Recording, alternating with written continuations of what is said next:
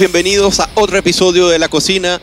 Oye Jorge, no nos vimos la semana pasada porque era el fin de semana largo, así que nos reunimos nuevamente en este episodio como cada lunes y en este caso para tratar un montón de temáticas con un gran invitado que va a participar en el programa de hoy y con el que vamos a conversar al menos dos cosas que son sumamente importantes. Por acá nos comentan ya a sazonar y así es que empezamos el sabroso análisis de nuestra refinada política junto con mi querido amigo Jorge Gómez Arismendi, que siempre nos acompaña. ¿Cómo estamos, Jorge? ¿Cómo estás, amigo Eugenio? Muy bien, ¿y tú? No nos vimos el lunes pasado, pero creo que el programa tuvo alta audiencia. Un saludo también para los amigos que nos están viendo y como nos invitan a sazonar, yo te quiero invitar, Eugenio, a sazonar un poco el paladar con un poco de vino para tener una conversación agradable. Salud, amigo Eugenio. Salud, estimado amigo. y, salud Andrés Jiménez, que nos dice ya a sazonar. Y salud también a los que nos están viendo, si es que pueden y tienen la posibilidad de tomarse una copita de vino o un vaso de vino, un vaso de agua, lo claro, que sea. para acompañarnos. también para ustedes, así que... Así es. Y ahora me permito, ya después de haber hecho este, este brindis y a todos los que se van conectando poco a poco, les los invitamos también a suscribirse al canal, al canal, darle a la campanita para que le lleguen las actualizaciones y darle like a este video que estamos compartiendo. Quiero presentar a quien tenemos invitado hoy día a la cocina, a sazonar sobre la política, y es al gran Pablo Paniagua, que es investigador senior de la Fundación para el Progreso. En este minuto se encuentra en Italia. Y bueno, Pablo ha venido reflexionando sobre diversos temas, es economista de formación, ha estado muy metido en la economía política y viene desarrollando investigaciones bastante profundas para poder analizar todos los temas que queremos analizar hoy día. Exactamente. Hola Pablo, ¿cómo estás? ¿Cómo están? ¿Cómo están? Gracias por invitarme. Salud, salud con un tecito. Salud a ti también, Pablo. Eh, qué bueno tenerte nuevamente en la cocina. Eh, sabemos que eres un experto en economía política y por lo tanto nos interesa mucho hoy día abordar eh, lo que hoy día está en discusión a, a, partir de la entrega del borrador, ¿cierto?, de la nueva constitución al presidente Gabriel Boric y toda la discusión que se va a iniciar, donde espero tú, Pablo, también puedas participar fuertemente con tu opinión, analizando lo que eventualmente implicaría todo este proyecto constitucional, Eugenio. Así mismo, así que sin más que decir, vamos a iniciar con el programa de hoy que se llama Nueva Constitución y Reforma Tributaria. ¿Qué tan caras nos saldrán? Y, precisamente queremos entrar en esto en términos institucionales y en, general, porque el borrador de la nueva constitución, lo hemos venido criticando ya, ya hace algún tiempo, eh, tiene bastante por decir, tenemos bastante por develar y por analizar, pero antes de esto, en nuestro plato de entrada, me gustaría decir cómo están las expectativas cómo se encuentran las tendencias con respecto a la prueba y el rechazo, y algunos datos son relevantes, y sobre todo con la última encuesta CADEM, que viene dando fotografías de la realidad semana a semana, en la cual tiene unos datos bien eh, llamativos, como por ejemplo la desaprobación del presidente Gabriel Boric, que llega a un 62%, Jorge, 15%, o sea, aumentó más, más 15 puntos en un mes y apenas el 33% lo aprueba. Y ahora, si nos vamos a, lo que es la desaprobación, también pasamos a lo que es el rechazo eh, a la nueva constitución que se mantiene en un 51% y un 17%, o sea, un 17% por sobre el apruebo que la prueba llega al 34% y todavía hay un 15% de indecisos. ¿ok? Otro resultado eh, que me parece que es interesante porque se dio vuelta, Jorge, es el, relacionado a las expectativas sobre qué opción puede ganar, el apruebo o el rechazo. Y aquí es bien interesante porque a pesar que las encuestas siempre han dado una diferencia entre el apruebo y el rechazo, estando el rechazo eh, por encima, la mayoría tendía a pensar de que con todo y eso, el apruebo iba a ganar. Ahora se da vuelta esto y las expectativas del resultado del 4 de septiembre. Hoy día el 50%, crece tres puntos, cree que ganará el rechazo, mientras que el 43% piensa que vencerá el apruebo. Entonces ya no solamente es una tendencia que se, va, que se va consolidando en el tiempo, la diferencia por encima del rechazo, sino también las expectativas con, con respecto a qué opción puede ganar. Ya por último, ¿Cuáles son las emociones que desarrolla la, Convención Constitucional a la, ciudadanía o, a, gran parte de ella? Temor y preocupación frente a la nueva propuesta y sigue creciendo, llega al 64% y, el 30, y apenas el 32% tiene esperanza. Esto es muy relevante porque el doble piensa más bien que eh, le genera eh, preocupación o siente, en este caso, preocupación.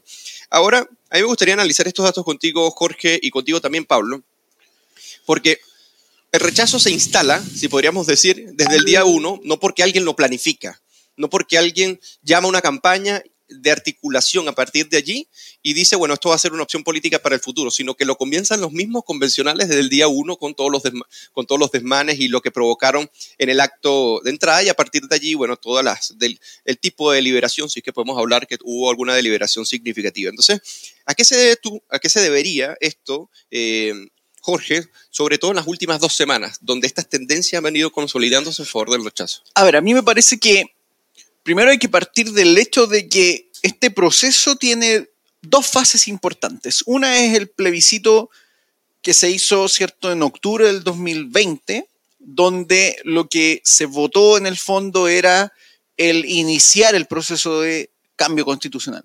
Es eso un primer proceso, ¿cierto? Ahí había un, un apruebo y un rechazo donde ganó un apruebo. Se inicia el proceso, pero hay una segunda fase que tiene que ver con este rechazo que está implícito en el proceso en sí, eh, que tiene que ver con que la ciudadanía también tiene que dirimir y juzgar si es que el borrador que se ofrece es de su convicción o es de su conformidad. Y por lo tanto, eh, el rechazo en sí ya estaba como una opción. Lo que pasa es que al principio parecía ser una opción no validada. Claro. En función, en función de un texto además que no estaba escrito. Por lo tanto, se asumía una postura que estaba muy ligada con el primer apruebo, que era como, hoy, bueno, si ganó el apruebo, lo que vaya a surgir eventualmente va a ser aprobado. Pero esa es una presunción engañosa en el fondo, es, un, es una presunción que fue errada, porque también el documento tiene que estar sometido al juicio de la ciudadanía, tiene que estar sometido a la crítica. Eso es lo verdaderamente democrático, el poder juzgar si efectivamente este documento es o no, eh, genera conformidad en la ciudadanía. Y yo creo que eso ocurre que la opción rechazo se ha ido validando como una opción legítima. Y eso se ve en que, por ejemplo, días atrás el ex ministro Michel Bachelet de Justicia, Isidro Solís, él planteó que iba a votar rechazo. Y lo expuso públicamente, sin temor a hacerlo. Y ese es un punto que a mí me parece clave y que acá la opción rechazo también ha ido creciendo porque se ve que es legítimo también manifestar esa postura en torno a un texto que genera dudas, que no necesariamente convence en todos los aspectos. Y por lo tanto, muchos actores que eventualmente ante el costo, ¿cierto? Y Pablo probablemente eso lo maneja mucho mejor, el costo que significaba manifestar una postura de rechazo hace un tiempo atrás, hoy día es menos costoso y por lo tanto es más factible que las personas sean honestas en decir, a mí me parece que el texto no cumple con los estándares, no es adecuado, tiene estos bemoles, etc. Y yo creo que eso ha ido ocurriendo y me parece que es parte de la legitimidad democrática. Cuestión que mucha gente de la prueba parece no entender al atacar, enjuiciar moralmente a quienes manifiestan esta postura, eh, al considerar que son prácticamente irracionales o que están engañados en esta postura. Eh, y eso en realidad es una, es una manifestación de que no, están entendiendo de que en este plebiscito votar apruebo o votar rechazo son igualmente legítimos. Y a mí me parece que es un ah. punto clave de cambio en esta situación. Pablo, comenta, ahora coméntanos, porque fíjate que el 55% de las personas afirma, según las últimas encuestas, que no, no ha leído el borrador, pero con todo y eso, a, a mí me gusta como eh, como analizar, de que no necesariamente hace falta que te leas el borrador completo para en cierta medida sentir un rechazo por el proceso y cómo se gestó tal. A eso es lo que me refiero. Lógicamente lo más responsable y cívicamente posible es leerte el borrador, lo cual tampoco es garantía de poder comprenderlo completamente si uno no es eh, abogado, tiene ciertos, eh, ciertos acercamientos al derecho constitucional, pero es una postura muy válida. Pero eso es lo que te quería preguntar. Eh, Pablo, Pablo. O sea, a pesar de que el 55% afirma no haberlo leído, genera un rechazo impresionante. ¿A qué se deben estas, estas tendencias? ¿Cómo lo ves tú? Sí, bueno, yo creo que ah, no hay necesidad. El votante es racionalmente irracional, ¿no? La literatura económica generalmente nos dice que eh, el costo de estudiar y leerte un 500 páginas y estudiar todo el efecto de una constitución es muy costoso y tú tenías otras cosas que hacer en tu vida, entonces lo racionalmente, eh, lo racional en la política generalmente es irracional como votante. Entonces, no, yo no esperaría que ese número bajara, yo creo que ese 50% se va a mantener, la gente no lo va a leer porque es racionalmente eh, cómodo no leerlo.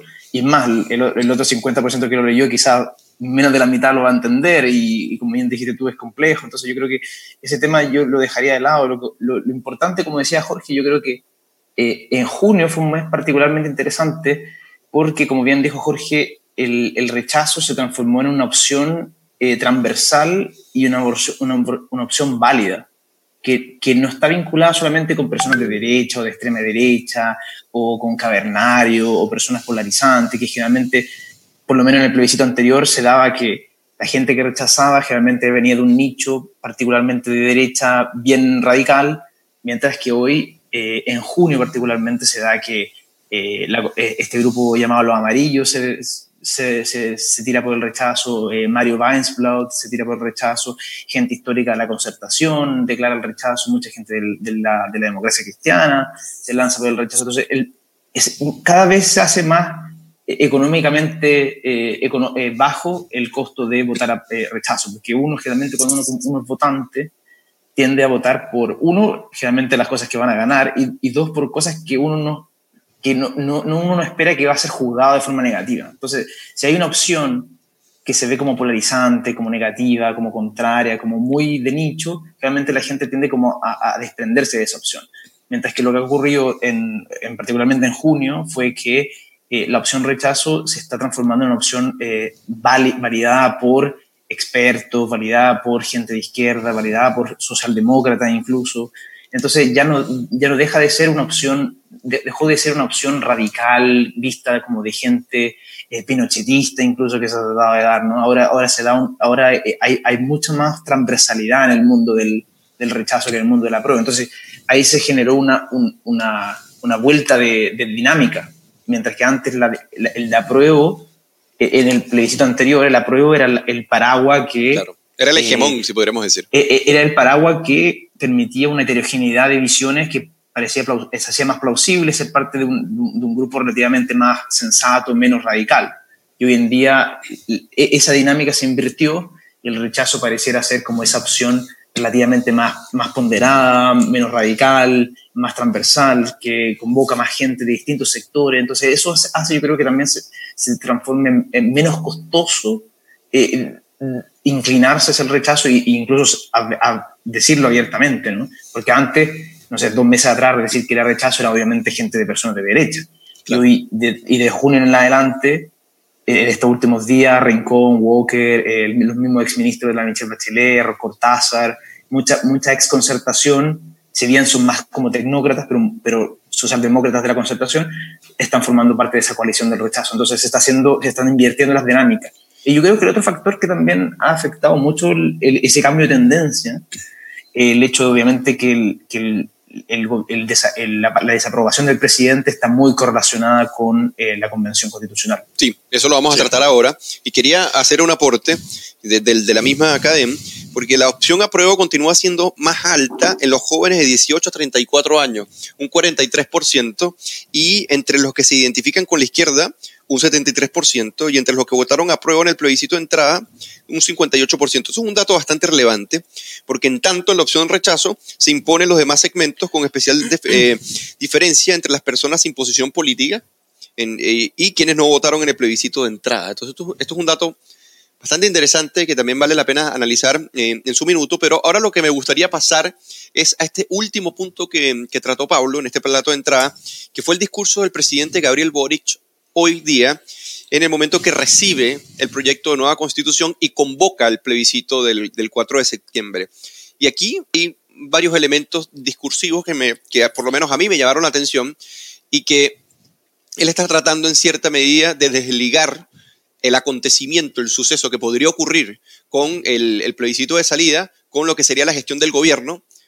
Eh, y esto es sustantivamente eh, apreciable porque hay un reconocimiento de que él en campaña, lógicamente, ató su programa a ello y el ministro Gabriel Boric lo terminó ratificando una y otra vez. Eso por un lado. Pero hay algo que me llamó la atención del discurso y que me gustaría preguntarte, eh, Jorge, o, o, que tratemos, acá abordemos, porque dice Boric, no debatamos, o sea, dice, hay que debatir libremente hay que respetarnos los unos a los otros, esto tiene que ser lo más democrático posible, pero llega y afirma, no debatamos sobre falsedades catastrofistas ajenas a la realidad. O sea, porque hay un clima de, opinión y de debate, pero en donde parece ser que solamente la opción o la explicación que dan algunos sobre el borrador constitucional y sus implicancias son las únicas válidas. Mientras que las que son contrarias hay que mirarlas con cierto recelo, con cierta desconfianza, Y esto lo hace Gabriel Boric en, este discurso. Y para cerrar, dice que el texto y el proceso reflejarían esa democracia genuina porque el chileno optó por más democracia. ¿Cuál será esta visión de la democracia que tiene el presidente Gabriel Boric si claramente, con suerte, dejaron entrar a la prensa la Convención Constitucional para que pudiera dar cobertura al proceso? Esto a mí me parece en cierta medida que por un lado te decantas por decir, el chileno opta por mayor democracia, sí, ves al proceso constitucional como una especie de democracia genuina, cuando sabes cómo se desarrolla, y por otro lado, se parcializa hacia un sector que estaría equivocado, que estaría en cierta medida imbuido en una especie de, ilusión que están creadas por otros, pero no por el borrador constitucional. Mire, Eugenio, yo creo que el presidente Gabriel Boric nos ha ido acostumbrando a una retórica, digámoslo así, tramposa. Eh, y él la esboza muy bien, y claro, si uno no pone el ojo, no se da cuenta. Pero, por ejemplo, lo que tú mencionas, cuando él alude a estas fake news o a este, a este discurso catastrofista, lo extraño es que él no cuestiona, por ejemplo, estas posturas que probablemente Pablo conoce muy bien, que van eh, basadas en la llamada falacia del nirvana, es decir, que, bueno, votemos a prueba porque votando a prueba vamos a hacer Nueva Zelanda, es decir, vamos a tener esto, esto, otro, vamos a hacer mucho mejor, se va a eliminar los problemas de criminalidad, se va a, eliminar los problemas en la salud, en la educación. Eso es lo que se llama una falacia del nirvana, porque están comparando lo que hoy día ocurre en términos concretos en distintas problemáticas y situaciones con algo que ni siquiera está probado, es decir, con algo que ni siquiera se ha instalado y que por lo tanto ha sido sujeto de la prueba de su aplicabilidad. Y sin embargo, quienes promueven eso lo promueven como una respuesta que va a ser mágica, ¿cierto? Claro. Y ahí el presidente no cuestiona eso, solo ataca como catastrofismo aquello que pone en duda eh, las virtudes absolutas del texto. Pero él no cuestiona las posturas que elevan a la categoría de sagrada al mismo texto, es decir, como una respuesta virtuosa al texto.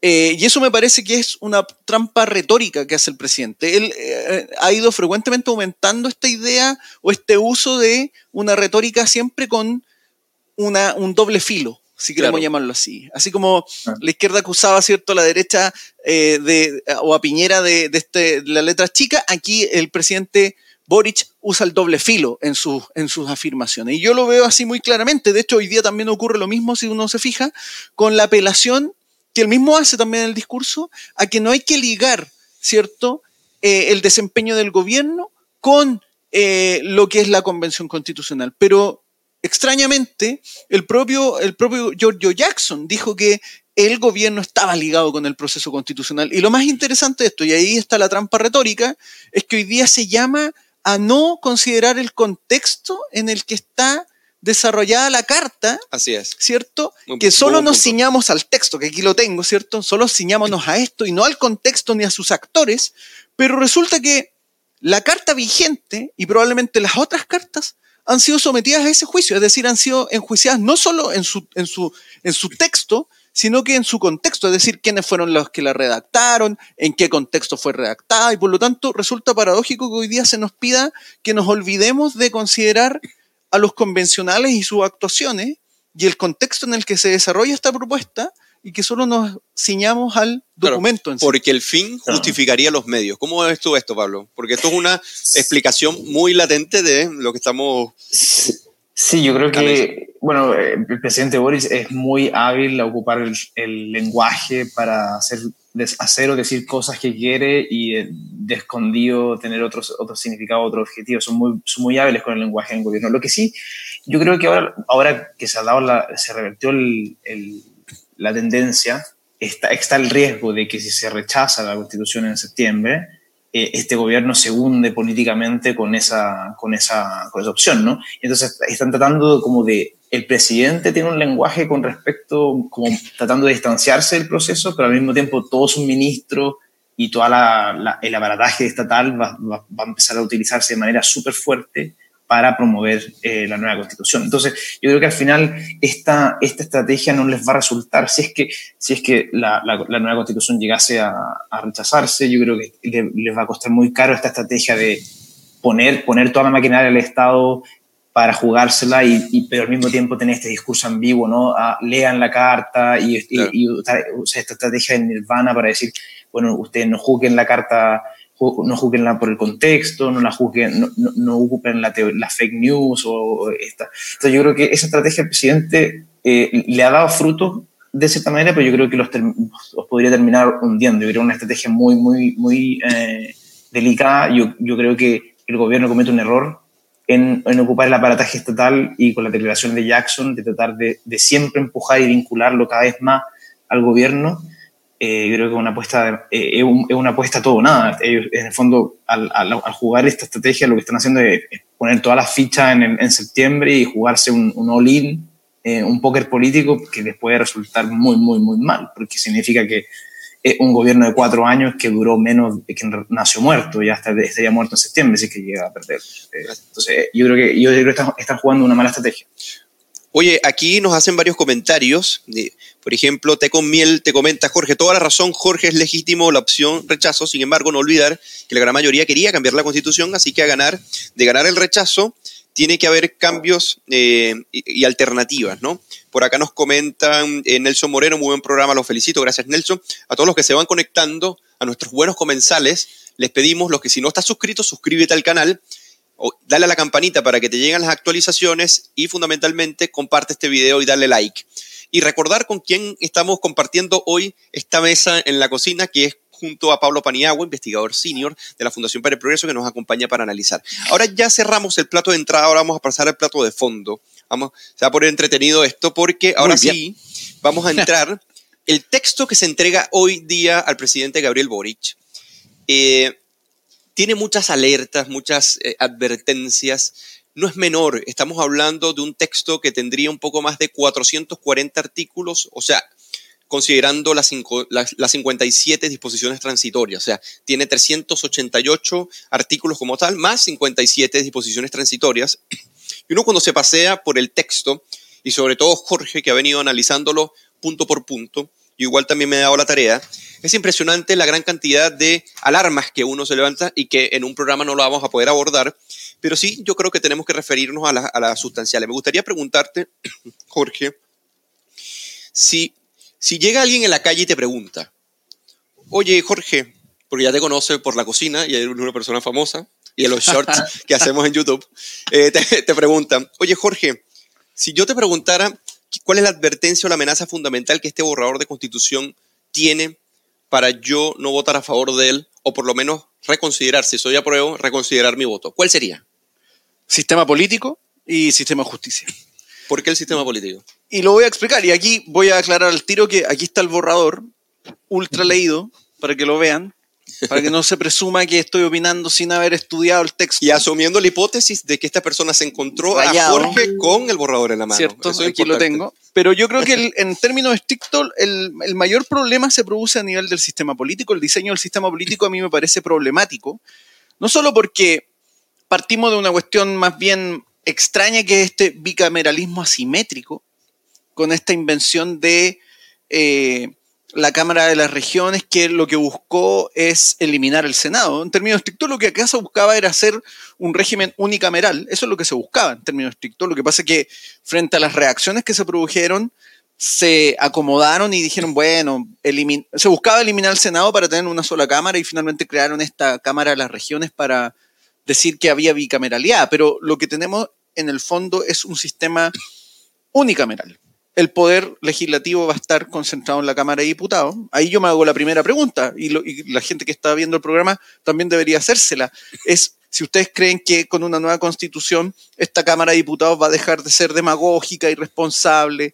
Además se le dan atribuciones que hoy día no tiene la Cámara de Diputados, como por ejemplo el tema del gasto. Es decir, Hoy día, en la, futura carta, si es aprobada, los diputados van a tener la eventualidad de generar gasto, lo que obviamente, considerando una Cámara de Diputados muy populista o demagógica, es un riesgo para el, fisco y para la estabilidad económica. Y supongamos que sea una gran Cámara, o sea, que tenga diputados racionales y todo el asunto, están sometidos a otros incentivos que es el incentivo del corto plazo, es el incentivo de las maquinarias Exactamente. Y no hay contrapeso. Además, este diseño del sistema político genera un, poder ejecutivo, ¿cierto? El presidente que en realidad podría ser muy poderoso si cuenta con mayorías en, esta Cámara, o un presidente muy disminuido si es que no cuenta con esa mayoría. Es decir, aquí podríamos entrar en una situación en que tenemos un presidente con muy poco apoyo en el Congreso y por lo tanto sometido al Congreso en muchas dimensiones. Entonces, el diseño del sistema político eh, yo creo que es muy problemático.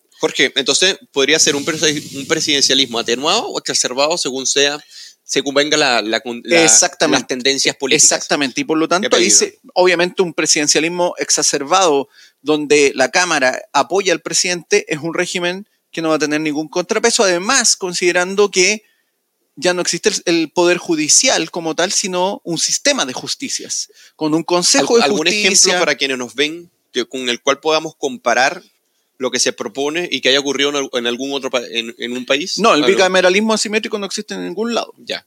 Ok. Y si alguien tiene dudas, pueden ahí consultar, por ejemplo, el profesor Mauricio Morales de la Universidad de Talca. Él, también Pero no tendría efectos muy parecidos a lo que son los unicameralismos. Lo que pasa es que la pregunta que hay que hacerse, y ahí tiene que ver con las atribuciones que se da a la Cámara de las Regiones, eh, si es que efectivamente esa Cámara de las Regiones va a poder hacer un contrapeso en términos legislativos a lo que vaya implementando la Cámara de Diputados. Eh, es, esa es la pregunta que hay que generar. Y, yo creo que en eso se, produce una concentración más bien en la Cámara de Diputados. No hay un contrapeso. Eh, y lo otro, el sistema de justicia, que a mí me parece que ahí quedan muchas cosas sujetas a la ley, en el fondo sujetas al legislador, a mayorías contingentes.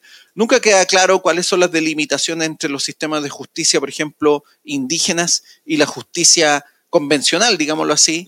Eh, cuándo impera una sobre otra, y eso no está claro, sino que queda abierto a la voluntad del legislador. Entonces, eso a mí me parece que es bastante genera más incertidumbre que certeza para una persona. Y pavimenta el camino a la, a la relativización del derecho que ya acá se está haciendo. Cuando tú tienes que legislar y sentenciar en nombre de los pueblos según condiciones de, eh, condiciones de género, eh, cuál es tu origen, tu etnia y los contextos de, de donde proviene. Entonces, me gustaría preguntarle a Pablo.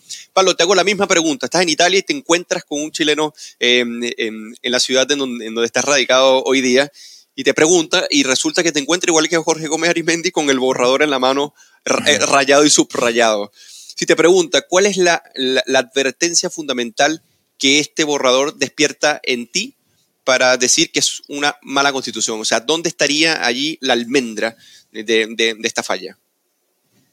Eh, bueno, yo creo, concuerdo con, Jorge en el sentido en que el sistema político queda muy mal vinculado, queda muy mal diseñado eh, queda muy desequilibrado. Eh, acuérdense que los, padres fundadores de Estados Unidos, ahora que estamos en 4 de julio, diseñaron un sistema que supone que tiene contrapesos, ¿no?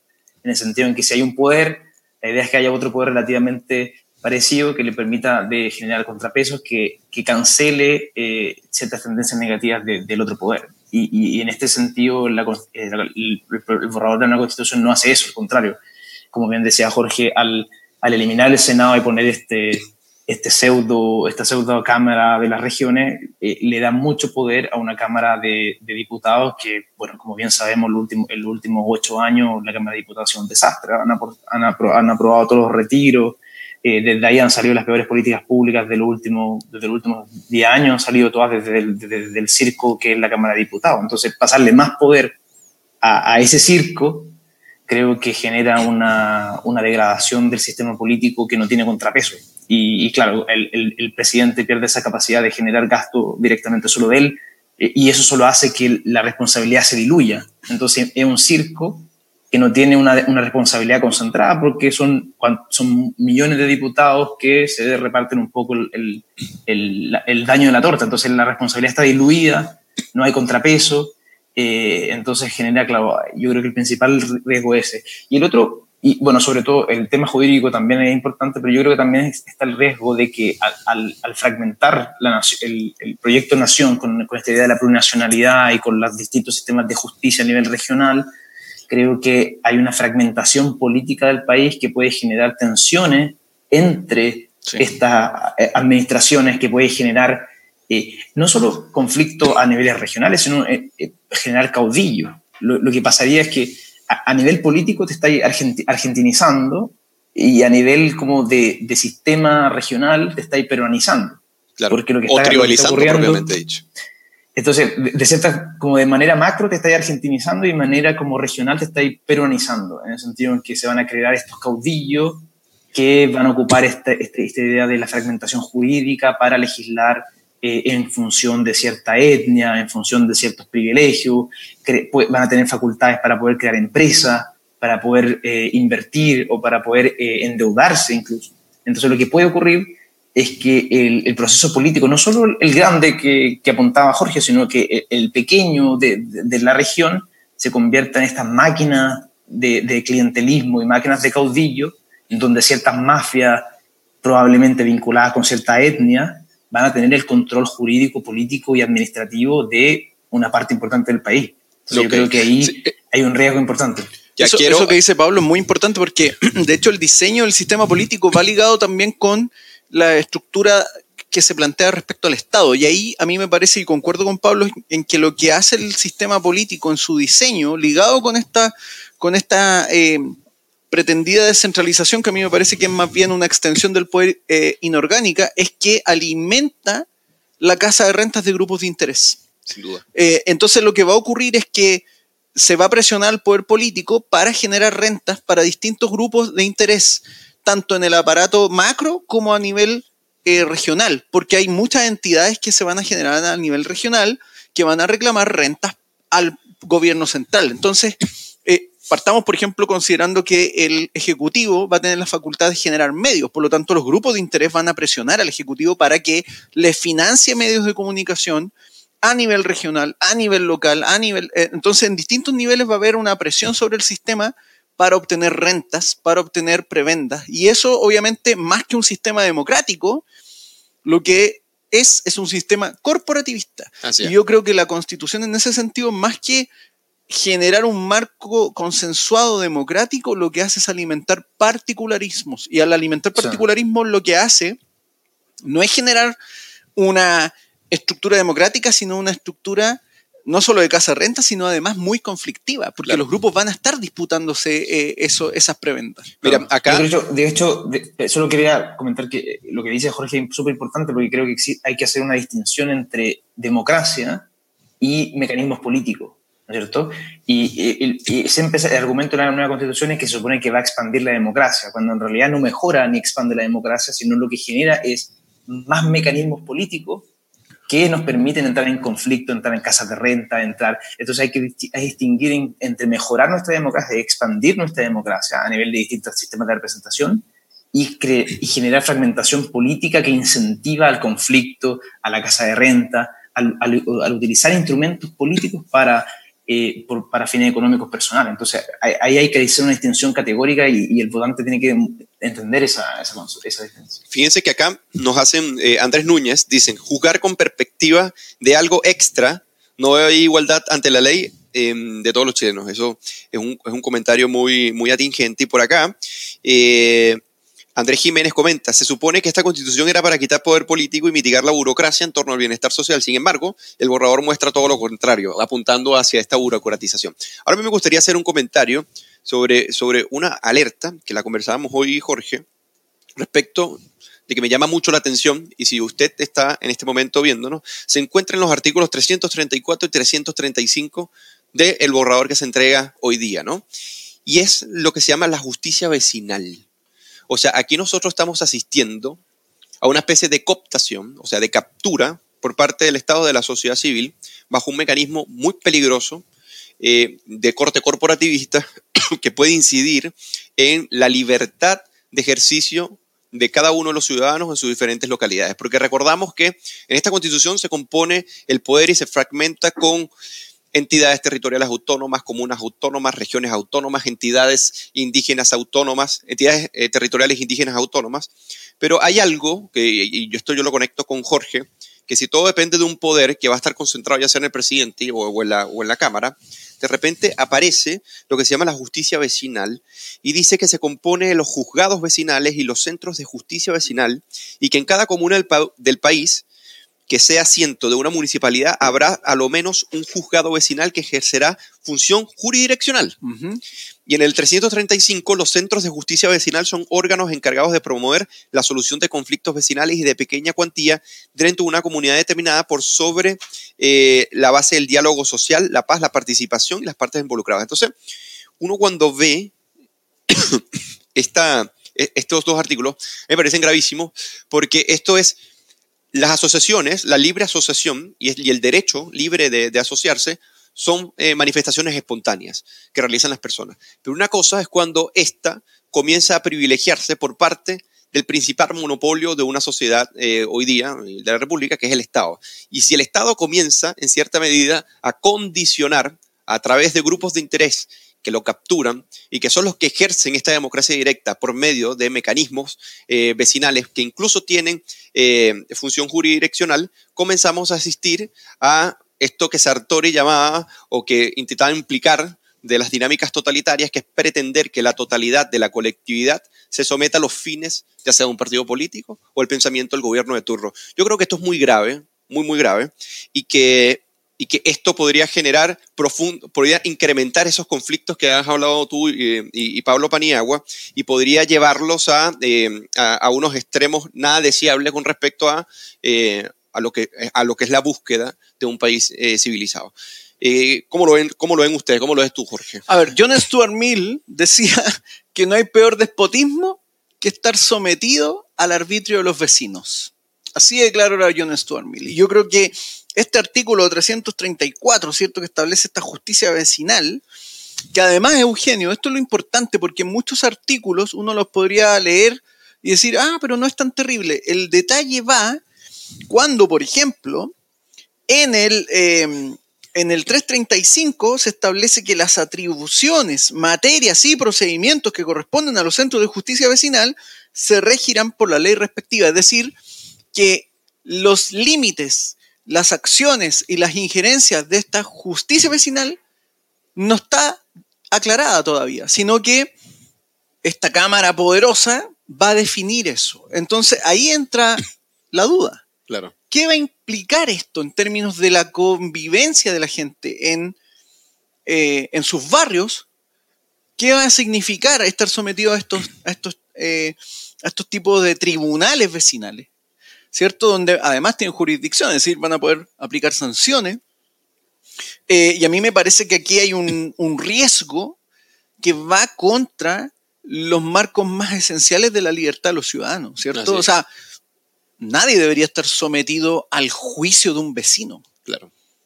No debería ocurrir eso. Para eso existen tribunales. Y si hay desaveniencia entre vecinos, hay tribunales que además, porque aquí hay un punto esencial en esto, que tiene que ver con el carácter impersonal de un tribunal respecto a una desaveniencia entre vecinos. Pero ¿qué pasa cuando el jefe de este, de este tribunal vecinal es mi vecino directamente? ¿Qué ocurre conmigo? Claro. ¿Qué tipo de justicia va a ser esa? Y esto a mí me parece que es muy problemático. No, y el desplazamiento. Eh, obviamente, si yo digo que esto es el, el prototipo de los comités de defensa de la revolución, van a decir que soy un exagerado, pero eventualmente así se inician este tipo de mecanismos que son al final mecanismos opresivos sobre las personas. Eh, y el problema de eso es que es una opresión que incluso se hace directamente, es decir, tu vecino es el que te está oprimiendo.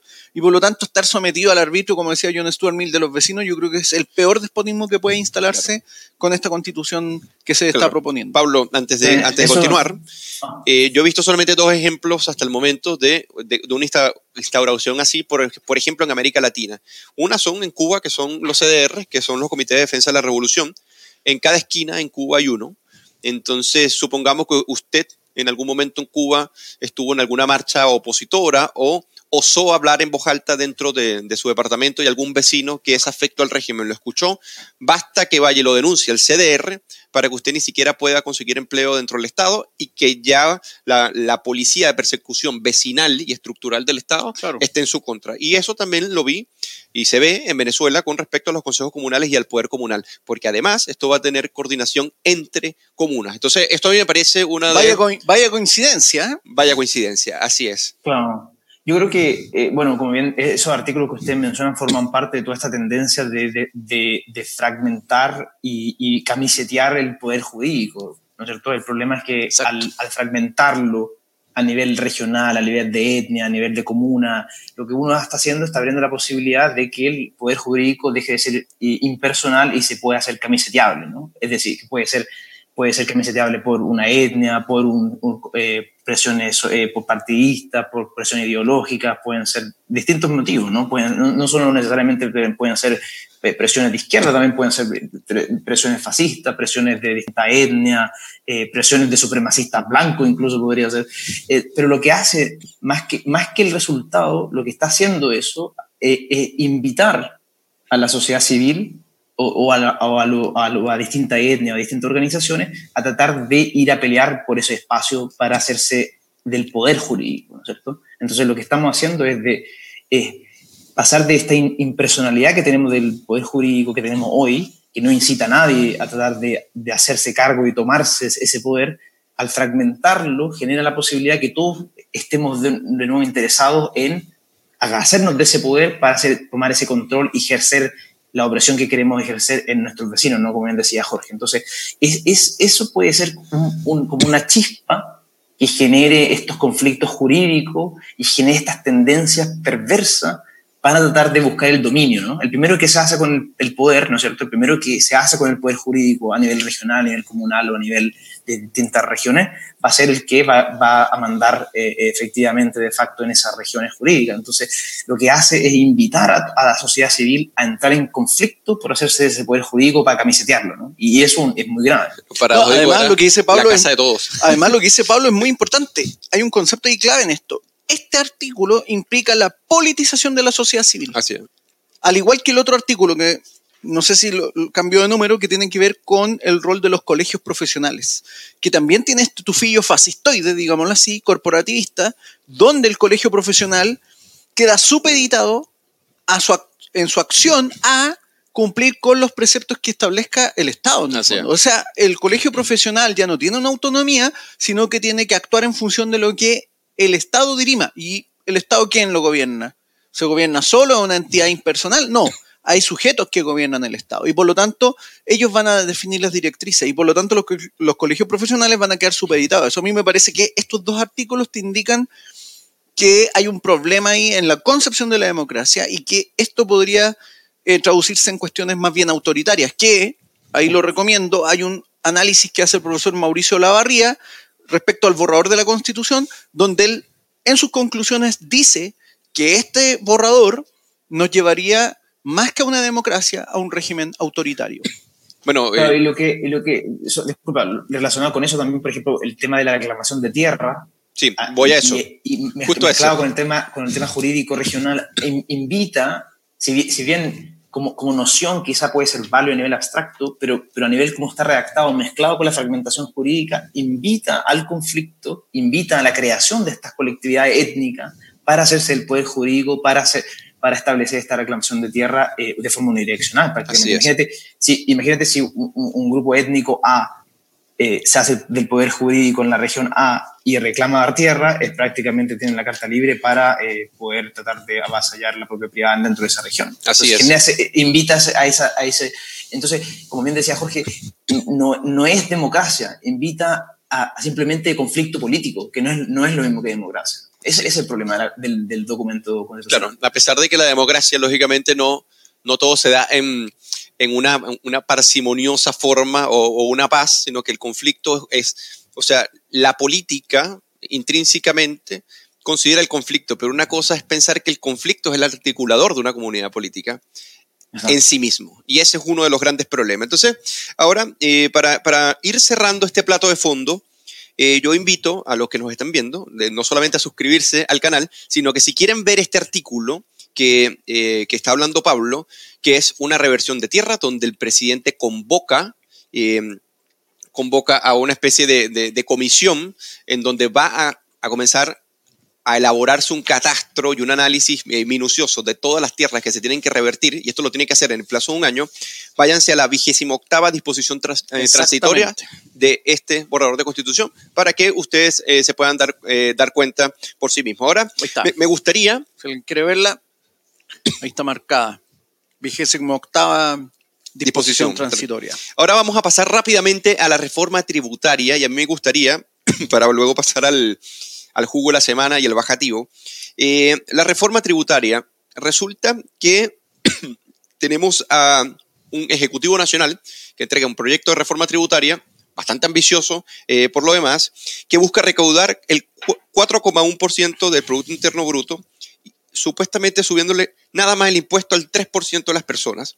Es decir, se, buscan recaudar unos 12 mil millones de dólares, lo que se financiará básicamente cerca de la mitad de lo que cuesta el programa de gobierno y esto en un plazo de cuatro años. más de 200 mil nuevos, más de 200 mil contribuyentes tendrán alza de impuestos personales, que es ese 3%. Pero además, esta reforma tributaria viene por tres fases, ¿no? La primera es el impuesto a la renta, a la riqueza y el ingreso a las personas. Luego modificará el royalty minero y un tributo a las ventas y tasas a las rentas operacionales, lo cual tiene de contenta aparte de la industria. Y luego los impuestos verdes. Entonces es bastante ambiciosa y yo quiero hacer un comentario, o sea, repetir un comentario que hace la economista Cecilia Sinfuentes, que le dice el ministro Marcel, porque el ministro Marcel dice, bueno, que con esta reforma no se toca la clase media, y ella dice, un principio económico fundamental que se le olvidó al ministro con este proyecto es que en un mundo globalizado los impuestos al capital los paga principalmente el trabajo. Estamos hablando de la clase media, ¿no?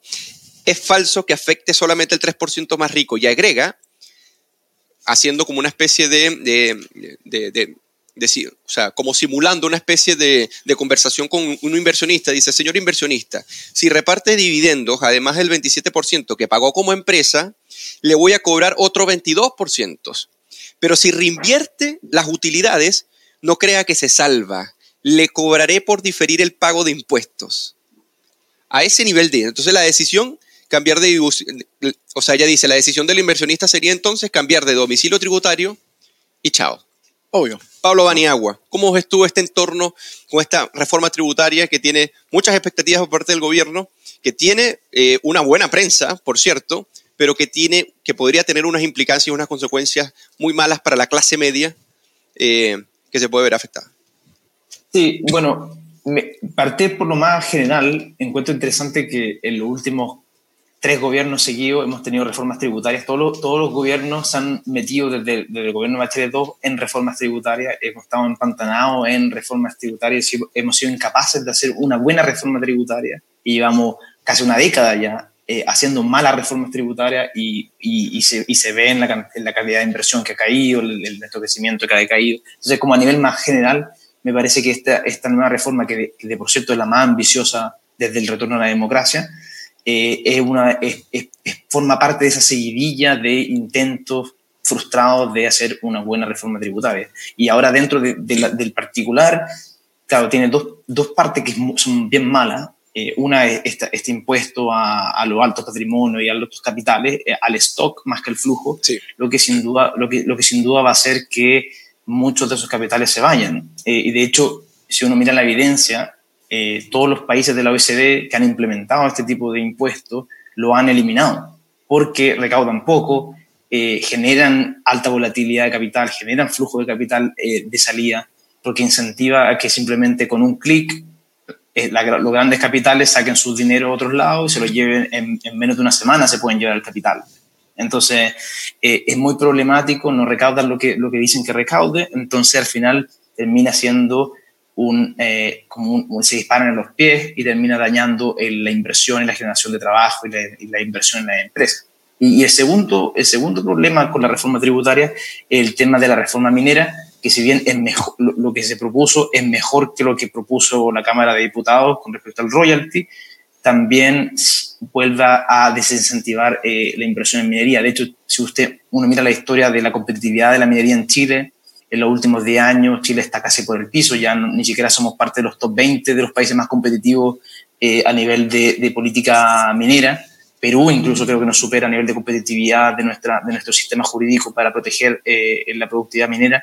Entonces lo que, hemos, lo, que, lo que esta, esta reforma hace eh, viene a contribuir un, puntito más en, en, esta tendencia de dañar la inversión, dañar el crecimiento económico, dañar la inversión minera, que es uno de los principales motores de la economía, eh, etcétera, etcétera. Entonces, es una, es una reforma que está mal concebida eh, en esos dos puntos y probablemente si es que se llegase a implementar, que le queda mucho camino, esto recién, esto recién se va a empezar a discutir, si se llegase a, a, a promulgar algo así, lo más probable es que en el futuro lo, van, lo vaya a tener que re-reformar, lo mismo que ocurrió con, con el ministro Raín, tuvo que re-reformar la reforma tributaria de Michelle Bachelet II, entonces lo más probable es que terminen eh, en un futuro eliminando ese tipo de impuestos que van a poner, pero el, el daño de corto plazo en la inversión ya va a estar hecho. Eh, eso. Jorge Gómez, ¿tienes algún comentario? Sí, a mí me parece que en base a lo que dice Pablo, vemos que, por un lado, yo creo que acá se produce un, una ilusión, digámoslo así. Porque Pablo menciona muy bien el tema de que hemos tenido sucesivas reformas tributarias con la misma promesa, con el mismo objetivo.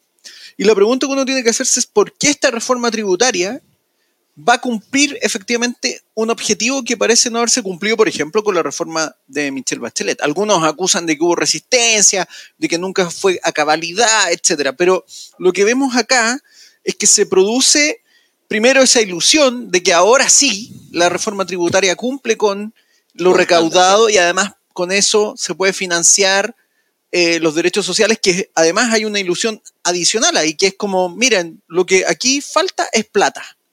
Pero la pregunta es, y uno ahí tiene que hacerse la pregunta, es, ¿el Estado chileno es eficiente en el uso de sus dineros? Según la DIPRES. Si uno revisa, por ejemplo, claro, el informe de la DIPRES, eso no es así. Por lo tanto, aquí también hay un déficit de ya sea modernización del Estado, eficiencia, hay programas sociales no revisados, hay programas sociales ineficientes, y sin embargo acá se parte de la idea de que basta con recaudar más y con eso tenemos solucionado el problema. Y yo creo que hay una segunda ilusión que tiene que ver con la idea de que esta reforma tributaria no afecta a la clase media.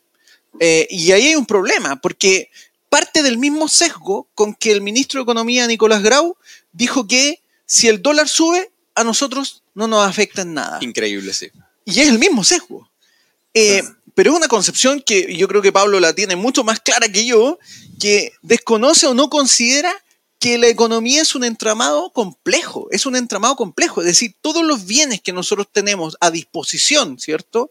Desde bienes tecnológicos, alimenticios, de toda clase, responden a un entramado económico donde efectivamente el costo del dólar sí afecta. Eh, el acceso, la inversión.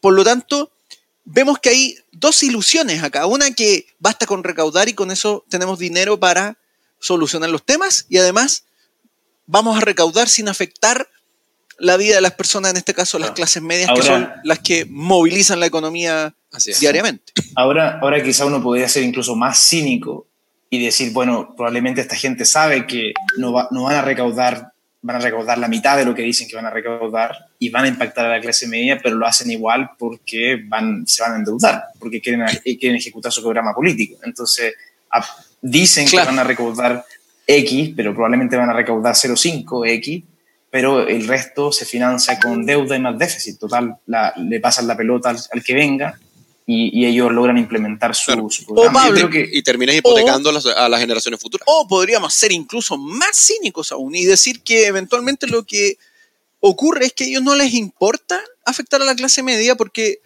lo que está de fondo es que ellos esperan que la gente dependa de ellos. Y eso, bueno, Porque obviamente una economía bullante donde la clase media no depende de los burócratas, donde la gente no depende de las ayudas del Estado, les pierde o les quita a ellos su razón de ser. Así es. Y por eso es que vamos a pasar al jugo de la semana, porque mi jugo de hoy está muy relacionado con lo que acabas de decir.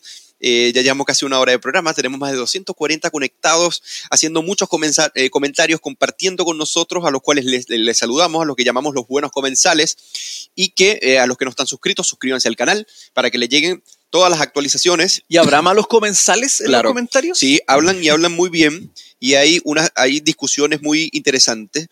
Entonces, eh, por ejemplo, Osvaldo Crespo Vergara dice, justicia vecinal no es más que la idea que se tenía en la Revolución Francesa de quienes sin prueba alguna podían implementar un juez eh, jurado verdugo y acusar a quienes se pensaba diferente a ellos.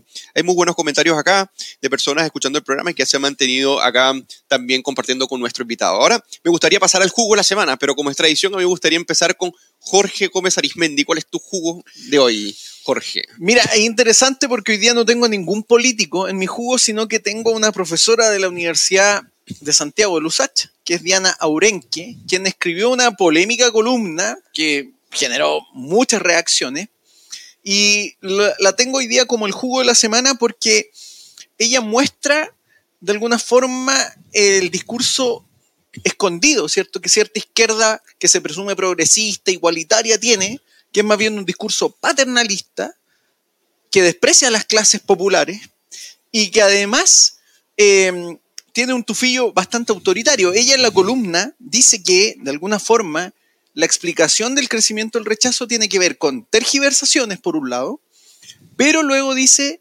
también con lo que ella llama el auge o la implantación de una autoridad moral que dice apela a emociones y no a razones y que tiene como público objetivo al mal llamado facho pobre, dice ella, y además a un votante el rechazo aspiracional, que eventualmente eh, defendería las posturas del rechazo simplemente para aparentar ser inteligente o eh, en el fondo responder a lo que se supone debe ser.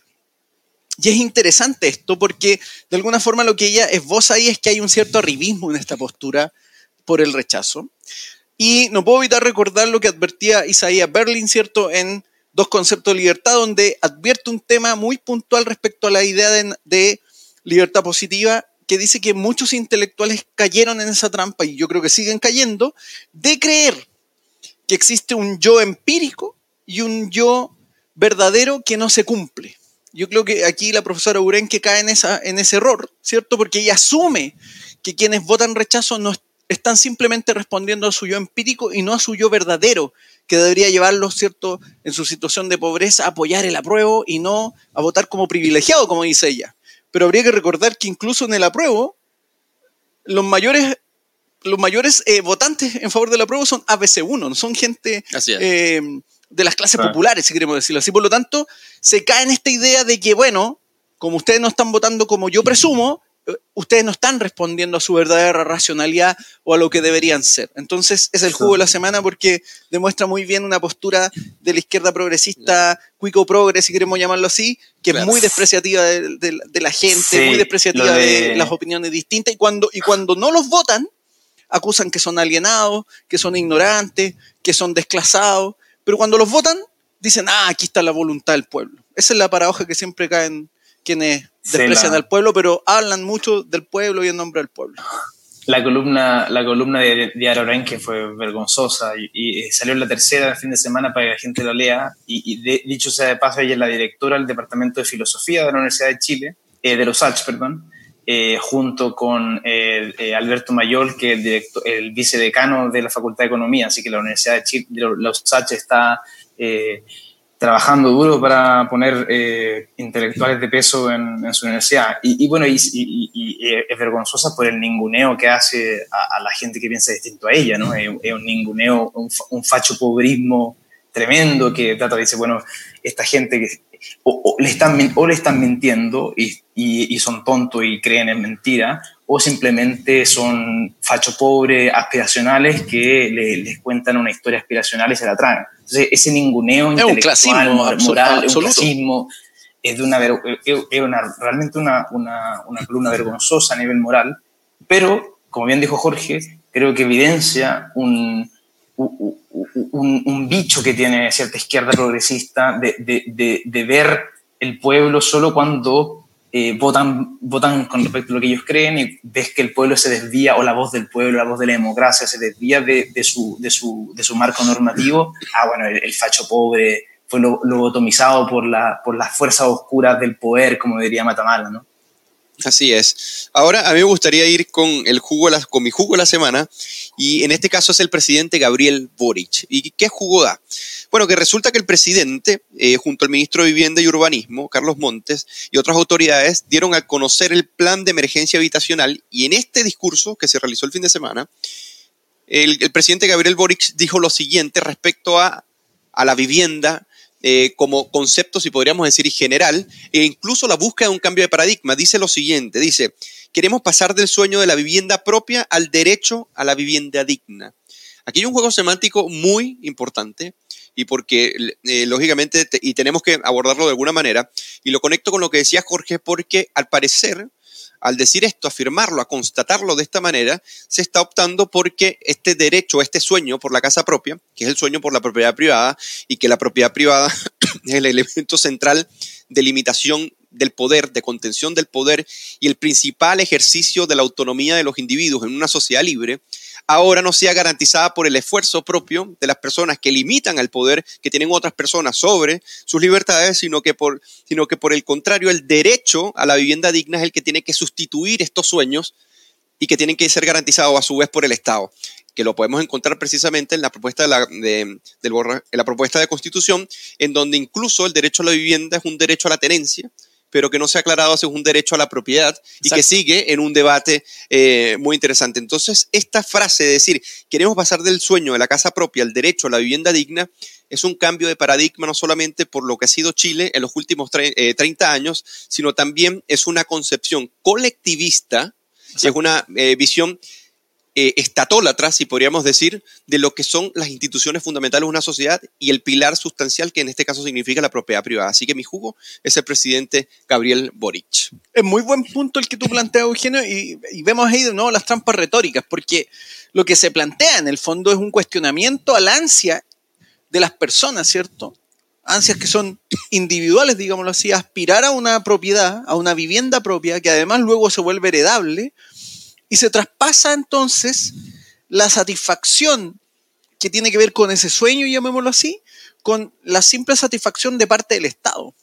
Por lo tanto, hay una clara perspectiva en que este, esta ansia es vista con, no sé si con desdén, pero es desplazada por esta función donde el Estado es el que vela simplemente por darte una vivienda digna. Pero ya no te preocupes de soñar con tu propia casa. ¿Te fijas? Eh, eh, hay un juego muy clave en eso, muy sutil además, pero que denota la perspectiva que tienen respecto a lo que es la sociedad, los individuos, el rol del Estado eh, en, su, en, su, modelo, ¿cierto? En su modelo. Así es. Ahora vamos a pasar al... llegamos al fin del programa con lo que llamamos el bajativo. Y para, ah, para las personas que están conectadas, recordarles que se suscriban, esta es la parte donde nosotros hacemos recomendaciones de libros, películas, ya sean para profundizar estos temas o simplemente para distraerse un poco de la política. Y hoy me gustaría iniciar con, con mi bajativo, que es este libro de Stephen Pinker que se llama En defensa de la ilustración. Y ya voy a decir por qué recomiendo este extraordinario, este extraordinario libro. Y es, eh, voy a citarlo, eh, y a mí me parece esto es una de, las mejores frases del libro, que dice lo siguiente, y que me parece que la Convención Constitucional demostró en este trabajo de un año que está en contra de estos principios que, que junto con Pinker vamos a leer. Dice lo siguiente, la idea de una naturaleza humana universal nos lleva a un tercer tema, el humanismo.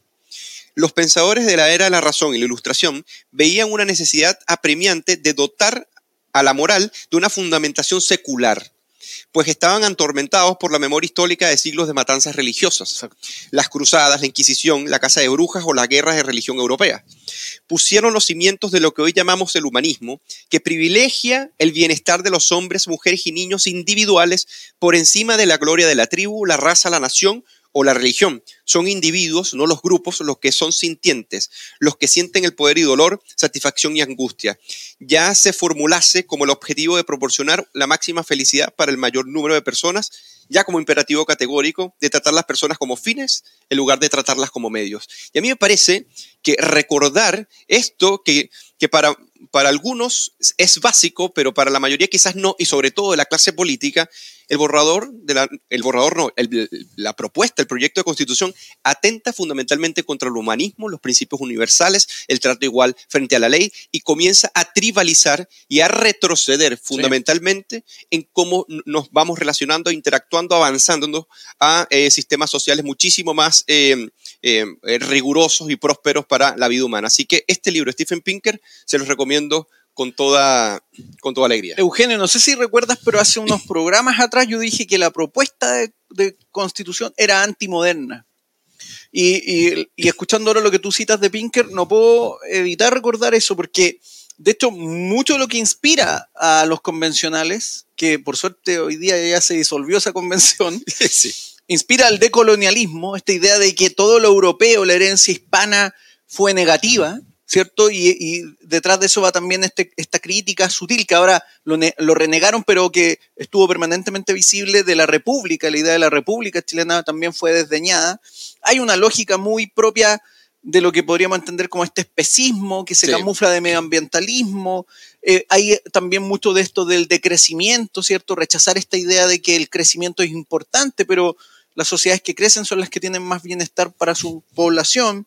Y está esta idea también de la interseccionalidad, donde en el fondo todos los grupos eventualmente que han sufrido algún tipo de subyugación o que podrían ser sujetos a una subyugación, son vindicados de manera particularista en la, en la, en la, en la propuesta. Y por lo tanto, a mí me parece que hay varios aspectos que denotan esta postura antimoderna, sin, no es necesario ni siquiera mencionar al Salabraña para mostrar que ella personifica muy bien esta postura antimoderna en la convención. Así que muchas veces se promueve esta carta como que aspira al futuro y es progresista, a mí me parece que es totalmente antiprogresista y totalmente antimoderno. Es retrógrado, así es. Ah. Jorge Gómez Arismendi, ¿cuál es tu bajativo el día de hoy? No sé si Pablo quiere comentar algo. Eh, sí, yo estoy de acuerdo. Yo creo que de hecho eh, hace, hace, un par de tiempo lo comentaba con amigos que les decía que el, el, gran, el gran debate de la modernidad hoy no es entre colectivismo y liberalismo, liberalismo y socialismo, sino que es entre antimodernos y modernos, es decir, aquellos que creen en el progreso de la ilustración, como Steven Pinker, y toda esta corriente antimoderna, decolonizante, indigenista, eh, que tratan de desmontar eh, el proceso de la ilustración humanista que tanto alaba Pinker. Entonces yo creo que el, y, este debate está recién empezando, este, este, este, asedio antimoderno, estos son los primeros atisbos del, del, de, esta, de, este, de este asedio de la antimodernidad. de hecho, lo que dice Pablo es interesante porque, si mal no recuerdo, y pueden ser puede ser, me estoy equivocando, pero Eugenio Tironi hablaba incluso esta vindicación de múltiples epistemologías. pero, un pluralismo ontológico, ¿no? Claro, pero yo doy firmado que Eugenio Tironi se le da una apendicitis, va a ir a la clínica alemana a que lo opere un médico que ha estudiado medicina convencional y no va a ir a atenderse con un saumerio con el salabraña. Lo doy firmado. Entonces, ahí vemos que no necesariamente todas las epistemologías son iguales. El cáncer no se puede atender con matico, se tiene que atender con medicina y ciencia. Por lo tanto, ahí vemos que hay una falacia en eso. Eh, ¿Cuál es tu bajativo? Mi bajativo hoy día, Eugenio, es em, y voy a recomendar el libro de Isaiah Berlin, o Isaiah Berlin, como quieran mencionarlo, a mí me da lo mismo. Eh, cuatro ensayos sobre la libertad, que es un libro que él escribe hace ya bastante tiempo, obviamente él es un autor fallecido, donde está el ensayo eh, respecto a los dos conceptos de libertad, donde él distingue el concepto de libertad negativa y el concepto de libertad positiva, donde él analiza lo que mencionaba antes de esta arrogancia intelectual de presumir que las personas comunes y corrientes no han entendido lo que deben ser, no han entendido o no han descubierto su verdadero ser y siguen presas de sus emociones, de sus eh, yo empíricos y por lo tanto a alguien los debe llevar, ¿cierto?, a ser el yo verdadero. Y esto se refleja muy bien en, por ejemplo, frases como una muy clásica de Rousseau, ¿cierto?, de que hay que obligar a los hombres a ser libres o lo que ocurrió durante el totalitarismo comunista, ¿cierto?, en el siglo XX, cuando bajo la promesa del hombre nuevo terminaron subyugando a millones de personas para obligarlas a cumplir con los preceptos del marxismo-leninismo, o como ocurría en Cuba, que a veces los comunistas chilenos olvidan, se enviaba a los homosexuales a campos de reeducación para cumplir con los estándares del hombre nuevo en la revolucionaria Cuba de la época. Lo único nuevo fueron las maneras de justificar nuevas formas de opresión. Eso fue lo único nuevo que trajo Entonces, el marxismo. Hay que tener mucho cuidado con los arrogantes, ¿cierto? Hayek, el último libro que escribió Hayek fue La fatal arrogancia, donde los intelectuales en su arrogancia de creer que pueden moldear a la gente a su antojo, pueden llevarnos a los peores totalitarismos que ya hemos sido testigos en la historia. Así es. Ahora me gustaría, Pablo Paniagua, ¿qué libro nos puedes recomendar que sea en español? Eh, por favor. no mentiras, puedes No en, recomendar el en que italiano ni en inglés, no. No, yo creo que, bueno, relacionado con lo que estaba hablando Jorge con respecto al riesgo de los intelectuales, ahora que estamos a puertas de un, de un referéndum para votar o no la, la constitución de Atra y compañía, que son intelectuales que, que han soñado este momento durante toda su vida y trabajaron toda su vida desde la izquierda para llegar a este momento en septiembre. Yo creo que es un buen momento para leer El opio de los intelectuales de Raymond Aron. Creo que si bien habla del opio de los intelectuales a inicio de los años 60 y cómo la gente educada en Europa continental cayó bajo el embrujo del marxismo, hay paralelos sociológicos, psicológicos eh, con respecto al rol del intelectual y cómo personas de, eh, que son relativamente obviamente inteligentes, como Fernando Atria, caen en este opio, en esta, en esta, en esta droga que los nubla, a pesar de que eh, toda la evidencia indica lo contrario y caen en, esta, en la reacción de este tipo de, de, de elementos que uno les hace preguntar, bueno, ¿qué, qué se fumaron estas personas? ¿no? Yo creo que el momento, antes de, de votar en septiembre, el momento de leer a Raymond Aron y, y todo ese proceso de, de, de, del opio de los intelectuales que llevó a, a mucha gente a abrazar cosas de colonialista, antimoderna, que uno dice, bueno, pero cómo esta gente se fue a doctorar a las mejores universidades del mundo, les pasamos recursos públicos para que estudiaran cinco años y trabajaran tomos de 500 páginas para abrazar eh, el antimodernismo, para destruir la misma la sociedad que permitió hacer posible que ellos fueran a Europa a estudiar. Y yo creo que Raymond Aron da, da hartas luces sociológicas y psicológicas respecto a, a, ese, a ese puzzle, ¿no? Lo, lo que, que probablemente nos vamos a preguntar lo que dice Pablo es muy importante por dos cosas, me parece esencial. Una es porque nosotros en Sonido Libre estamos justamente transmitiendo el podcast respecto al libro El opio de los intelectuales. Así que los que quieran ahí escuchar las reflexiones que se hicieron, donde participa también Pablo respecto al libro, lo pueden buscar ahí en Sonido Libre. Y además, algo que menciona Pablo, no puedo evitar recordar a, no sé, el subsecretario Ahumada, ¿cierto? Que gracias a los recursos generados en esta economía neoliberal, pudo ir a estudiar al extranjero, pero hoy día viene a proponer eh, fórmulas que están fracasadas en todos los países donde, donde se han es. implantado. Decía Raymond Aron en, en, ese libro, en El opio de los intelectuales, que los revolucionarios normalmente saben lo que quieren destruir, pero no tienen ni la menor idea de lo que quieren construir. Y eso, y eso es un elemento fundamental que se repite en todo proceso revolucionario y que cuando quieren construir algo y se ponen de acuerdo, es tan terrible y tan, eh, si podríamos decir, negativo y contraproducente para la sociedad como lo que es el proyecto de nueva constitución. Hemos llegado al final eh, de este programa y no quiero despedirme antes de invitarlos. El día de mañana empieza el curso eh, El borrador de la constitución en fácil. El proyecto nueva constitución, disculpa, en fácil, eh, va a participar mañana con nosotros Marcela Cubillos y el día miércoles va a participar con nosotros el, convencional eh, Martín Arrau. Vamos a estar viendo el sistema político y formas de Estado. Va a ser bien interesante este, este curso para que se inscriban, búsquenlo en la página o en estas redes sociales. Y también este jueves se va, eh, es el lanzamiento de la séptima edición de la revista Átomos, que es sobre droga. Así que tenemos una semana llena de actividades muy eh, sustantivas, muy buenas, así que son muy bienvenidos. Y en nuestras redes sociales van a encontrar todas las, eh, todos los links para poder inscribirse. Así que, Pablo, no más que agradecerte tu participación. Es muy tarde por allá en Italia. Te agradecemos. Gracias, Pablo. Haberte quedado despierto para compartir hoy día con nosotros y esperamos seguir contando contigo en un próximo programa. Sí, no, muchas gracias por invitarme. Yo feliz de estar siempre en la cocina. Yo, de hecho, estoy en mi cocina, estoy en, en, en el, así que estamos todos conectados. Así que yo feliz cuando, cuando quieran invitarme, yo feliz de volver a, a encontrarlo a mi, a mi amigo en la cocina. Así que saludo a todos, también los lo Grande Pablo Paniagua. Que están acá. Qué grande.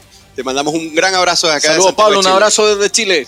Y a todos los que están, recuerden suscribirse y no perderse otro episodio de La Cocina de cada lunes. Pero la semana que viene no va a ser el lunes, sino el martes. ¿Qué? Así que fundamentalmente avisar ser. que no va a ser el próximo lunes, sino va a ser el martes por motivos de fuerza mayor. Así que ahí nos van a tener en la cocina. Que sea hasta una próxima oportunidad y muy buenas noches, Pablo, y a todos los que nos Chao. están viendo. Chao, cuídense. Chao, genio. George.